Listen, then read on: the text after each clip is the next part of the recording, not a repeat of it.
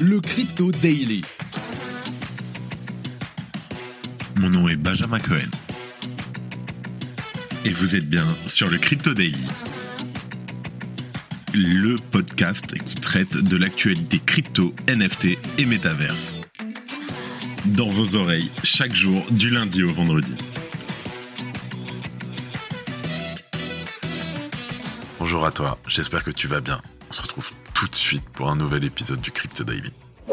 Information importante, le fondateur de Terra, Do Kwon, a transféré 3313 BTC après qu'un mandat d'arrêt ait été émis contre lui. Dans l'épisode du jour, on va parler de Kraken, qui malgré un futur changement de direction conserve sa philosophie libertaire. En effet, Dave Ripley, le futur PDG de l'exchange, a fait savoir qu'il ne se plierait pas aux ingérences de l'INSEC, notamment en ce qui concerne le listing de certains actifs. En deuxième news, et on en parlait hier, un rapport révélait qu'Apple autoriserait désormais les ventes de tokens non fongibles et NFT sur ses applications, mais que la facture va être salée pour les vendeurs. On revient sur cette information et sur la difficile prise en compte des NFT par le géant de la tech. Et pour finir, on va parler des NFT. Effectivement, les NFT qu'on connaît aujourd'hui sont dans la majorité des cas statiques, c'est-à-dire qu'ils ne sont pas faits pour évaluer avec le temps. Avec l'arrivée des NFT dynamiques, qu'on appelle les D-NFT, il sera possible de faire évoluer les NFT en fonction de conditions externes. T'inquiète, je t'explique ça. Mais avant tout ça, le coin du marché. Here comes the money. Here we go. Nous sommes le 27 septembre 2022 et nous enregistrons cet épisode, il est 11h20. Pour commencer, sachez que nous avons une journée verte finalement devant nous. Nous avons la market cap totale qui est aux alentours des 971 11 milliards de dollars en hausse d'environ 5% sur les 24 dernières heures, ce qui est magnifique. On a gagné près de 40 milliards. Nous avons un Bitcoin qui a finalement repassé la barre des 20 000 dollars en hausse de 5% sur les dernières 24 heures. Un Ethereum qui suit aussi en hausse de 5% sur les dernières 24 heures et qui s'échange aux alentours des 1400 dollars. Nous avons un BNB en légère hausse à 285 dollars, un XRP qui baisse très légèrement mais qui est toujours en plus 25% sur sa semaine, un Cardano en légère hausse, un Solana à 34,5 dollars en hausse de 4%, et pour finir, en dixième position, bientôt notre crypto préféré, le Dogecoin, en légère hausse de 1%. Et pour les besoins de l'épisode, nous avons aussi le Lunce, le Terra Luna classique, qui est en hausse incroyable de 45% suite aux annonces de CZ dont on va parler un peu plus tard dans l'épisode. Pour commencer, on va encore parler des Américains et de la SEC, et cette fois-ci c'est Kraken qui fait la news. La pression des législateurs contre les crypto-monnaies se fait de plus en plus pressante. Vie privée, avec l'affaire Tornado Cash, l'encadrement des stablecoins, The Merge qui aurait changé la nature d'Ethereum aux yeux de la loi américaine, tout y L'annonce récente du départ du PDG de Kraken, Jesse Powell, pouvait laisser craindre un changement de cap pour la plateforme d'échange crypto. Finalement, que le nouveau directeur général Dave Ripley marche dans les traces de son prédécesseur. C'est un grand ouf. Le départ de Powell, d'ailleurs fier homonyme du président de la Fed, Jerome Powell, n'était pas forcément rassurant quant au futur de la plateforme. Fondée il y a 12 ans, Kraken fait désormais partie des meubles. Et du haut de ses 9 millions d'utilisateurs annoncés, Jesse Powell est un fervent défenseur de l'éthos original des cryptos. Faut savoir que Jesse Powell est un OG. Il était là au tout début. Il a toujours été convaincu. Il informait lui-même en début d'année qu'il ne pourrait rien contre la régulation si elle se concrétisait. Il écrivait noir sur blanc sur sa plateforme qu'il serait obligé de s'y plier et invitait donc les utilisateurs à ne pas laisser leur actif crypto sur les exchanges. La SEC reproche à Kraken et ses concurrents d'ailleurs de lister des actifs qui seraient en réalité des securities, des valeurs mobilières, qui sont de facto encadrés par la Securities and Exchange Commission, la SEC. Comme on en parlait dans l'épisode d'hier, elle enquête de près chez le voisin Coinbase, pour d'ailleurs les mêmes raisons entre autres. Elle enjoint Kraken ainsi à délister certains jetons et de s'enregistrer auprès d'elle en tant qu'intermédiaire financier. Mais Dave Ripley, le futur nouveau PDG, ne l'entend pas du tout de cette oreille et rassure concernant la culture de Kraken et la continuité de son positionnement libertaire. Les devoirs de Coinbase, avec notamment des accusations d'inside trading auprès de la SEC, ne concernent pas Kraken, même si l'origine du mal est la même pour le gendarme financier. Comme on le sait très bien, on en a beaucoup discuté sur le podcast, la SEC classe certaines cryptos comme valeurs mobilières qui pour le moment échappent au circuit de contrôle traditionnel. Ripley se montre ferme, Kraken n'a aucune intention de délister les tokens pointés du doigt par la SEC, car ce ne sont pas des valeurs mobilières d'après lui, comme le rapporte Reuters. Son nouveau PDG estime donc logiquement que sa plateforme n'a pas à s'enregistrer auprès de l'institution en charge de surveiller ses valeurs mobilières. L'entreprise basée à San Francisco joue du flou juridique qui entoure encore les crypto-monnaies. Comme tu le sais, la SEC tente par tous les moyens de définir juridiquement ces actifs nouveaux pour pouvoir y appliquer une législation adaptée. Pour pouvoir réguler, surveiller les activités, mais aussi à terme en faire un produit soumis aux régimes fiscaux en vigueur. Si tu aimes le daily, sache qu'une note et un commentaire nous aident énormément. Aussi, si tu ne veux rien rater de l'actualité, abonne-toi. Et n'oublie pas, tu trouveras sur Twitter en épinglé un concours pour gagner deux lots Binance, dans l'original de la médaille donnée par Sisi en personne pour le podcast Le Crypto Daily. Retournons en news.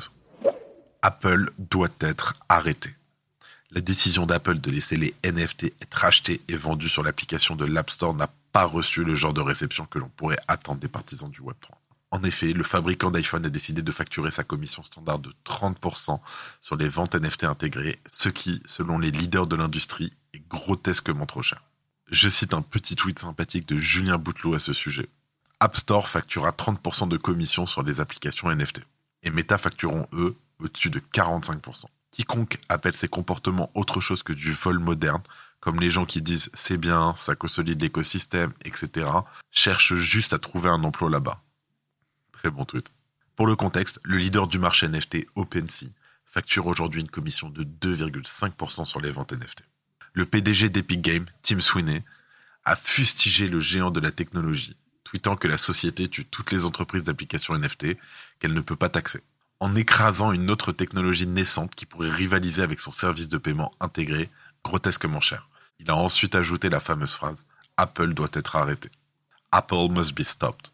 Cependant, il convient de noter que l'App Store compte plus d'un milliard d'utilisateurs d'iPhone. Même au plus fort du battage médiatique NFT au début d'année, OpenSea a vu un peu plus d'un million d'utilisateurs mensuels. Il y a une vraie différence dans la balance. Un rapport dans The Information, qui a d'abord écrit le mouvement sur les NFT d'Apple, a noté que la marketplace NFT basée sur Solana Magic Eden a choisi de se retirer de l'App Store après avoir appris la commission. Cependant, tous les initiés de l'industrie n'ont pas appelé à la mort d'Apple. Certains ont souligné sur Twitter que les jeux mobiles bénéficieraient en particulier de la vente de NFT, tandis que d'autres ont déclaré que cette décision augmenterait considérablement l'adoption du Web3 dans le monde.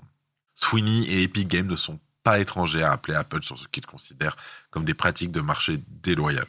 Je ne sais pas si tu te rappelles, mais le fabricant de Fortnite a perdu le procès qu'il a lancé contre Apple en 2020 lorsqu'il a affirmé que la société avait violé les lois antitrust, anticoncurrentielles, avec sa commission de 30% sur les achats de l'App Store. Les lois antitrust, en fait, ce sont les lois américaines sur la concurrence et notamment sur la concurrence déloyale.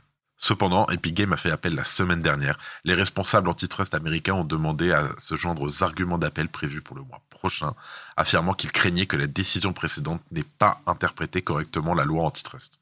Sweeney a également adopté une position tempérée en ce qui concerne la fusion des jeux traditionnels et des NFT. En juillet, au milieu des interdictions NFT de Mojang Studio, Minecraft et de Steam de Microsoft, le PDG d'Epic Games a déclaré qu'il pensait que les magasins et les fabricants de systèmes d'exploitation ne devaient pas interférer en forçant leur point de vue sur les autres. Je cite, Nous, Epic Games, ne le ferons certainement pas. C'est une affaire à suivre. Qu'est-ce que les NFT dynamiques? C'est aujourd'hui un nouveau standard que je vois de plus en plus émerger. Je t'explique tout ce qu'il faut savoir. La plupart des NFT aujourd'hui sont dits statiques. Une fois créés, ils n'ont pas vocation à être modifiés au fil du temps. Cela concerne les NFT du domaine artistique, la plupart des projets PFP, les profile pictures, les noms de domaine ENS, etc. En ce qui concerne les jetons non fongibles dynamiques, les DNFT, on dit qu'ils représentent la prochaine étape de l'évolution des NFT. En combinant la nature unique et transparente des NFT avec des possibilités de modification des métadonnées en fonction des conditions externes, les DNFT auront un grand champ d'application dans la vie réelle. Pour ce faire, il est nécessaire d'utiliser les oracles. Qu'est-ce qu'un oracle? C'est une entité de confiance qui va pouvoir transporter l'information du monde physique au smart contract. Grâce aux propriétés établies dans le smart contract, une fois que certaines conditions externes sont atteintes, cela va déclencher la modification des métadonnées et rendre ainsi le NFT en question vivant. L'oracle le plus utilisé aujourd'hui est Chainlink. Alexander Guy, responsable du marketing et de la croissance chez Zerion, explique, je cite, Un NFT vivant est tout ce qui concerne le dynamisme par opposition à un projet de photo de profil normal, les PFP tels que les CryptoPunk, qui eux restent statiques, les NFT vivants offre des moyens passionnants aux détenteurs de lier leur comportement et leurs actions sur la on-chain et IRL avec les NFT qu'ils collectionnent. Ok, mais quel cas d'utilisation pour les NFT dynamiques on peut trouver? Eh bien, figure-toi que les cas d'usage des NFT dynamiques sont nombreux. À titre d'exemple, ta Tesla peut être accompagnée d'un DNFT qui va contenir des informations sur son kilométrage, son rapport d'accident, sa valeur marchande, le carnet d'entretien, etc. Un autre cas d'usage des DNFT peut être l'immobilier, où dans les métadatas du DNFT, on pourrait voir l'historique des maintenances, les ventes passées, la date de construction d'une maison, etc. Les DNFT peuvent aussi être utilisés pour les programmes de fidélité où en fonction de vos dépenses, votre NFT va changer et vous allez pouvoir gagner des avantages supplémentaires. Un autre exemple sont les collections NFT. Par exemple, la collection de NFT dynamique de Lamelo Ball est fortement corrélée avec les statistiques de la star du basket Lamelo. L'un des 8 NFT Lamelo Ball a changé d'apparence après que le basketteur ait remporté le titre de Rookie of the Year de la NBA en 2021. Un autre exemple de collection de NFT dynamique, c'est le projet NFT de l'Open d'Australie. Les NFT de la collection représentent des bouts de terrain 19 par 19 cm dans la vie réelle. Si la balle du match tombe dans votre bout de terrain, les métadonnées du NFT vont se mettre à jour pour ajouter les détails du match. En conclusion, et à mon avis, les NFT dynamiques ont un fort potentiel et vont certainement impacter pas mal de secteurs dans le futur. Pour cela, nous allons suivre de très près les nouveaux projets qui utilisent cette technologie. Et si la création d'un NFT dynamique te tente, sache qu'il est possible de le faire sur Polygon à faible coût. Je te partage un tutoriel partagé par Chainlink pour le faire. Et pour aujourd'hui, nous avons plusieurs informations en bref. On en parlait hier, Sizi, le PDG de Binance, a finalement décidé de faire participer la plateforme au burn de token Lunce suite au retour de la communauté. Ainsi, Binance enverra désormais les frais de transaction récoltés sur ses paires de trading Lunce BUSD et Lunce USDT vers l'adresse de burn officielle. Le cours du token a observé une hausse considérable, ce dernier ayant grimpé de 80% en 5 heures suite à l'annonce avant de se stabiliser aux alentours des 0,0003 dollars au cours actuel. Pour certains, le nom d'AC Milan rappelle des Inzaghi, Gattuso, Pirlo, Stam, Shevchenko. C'était la belle époque, diront les nostalgiques. Mais il convient de citer que les Rossoneri contemporains ne manquent pas de palmarès à leur actif. Champion d'Italie en titre, cette équipe fait et fera tout pour plaire à ses fans quitte à se lancer dans le NFT gaming. Récemment, elle a établi un partenariat avec Monkey League pour mettre sur pied un projet de création d'actifs de jeux NFT exclusifs. Depuis le 29 mars 2022, jamais l'état de la finance décentralisée et de la DeFi, en termes de valeur totale verrouillée, ce qu'on appelle la TVL, n'avait connu un volume aussi bas. Il faut remonter à cette période pour voir une situation où la TVL est en dessous des 55 milliards de dollars. En effet, la TVL actuelle est de 54,95 milliards de dollars, soit une baisse de 14% au cours des 30 derniers jours. Pour le moment, c'est MakerDAO qui est le protocole dominant avec 13,27% de la somme. Christina Aguilera, l'auteur, compositrice, interprète américaine, a récemment déposé diverses marques NFT et Metaverse. En termes simples, cela montre l'intérêt de la star à entrer dans l'espace d'une manière ou d'une autre. Les marques déposées incluent les NFT, les concerts virtuels et les jeux Metaverse. Actuellement, elle n'a pas encore reçu les marques, mais elle est en train de les déposer l'effondrement du projet Terra, le Luna et l'UST, en mai dernier a eu des conséquences catastrophiques au sein de l'écosystème. La plateforme d'exchange Voyager Digital s'est ainsi déclarée en faillite au cours de l'été, et les procédures de rachat étaient en cours depuis.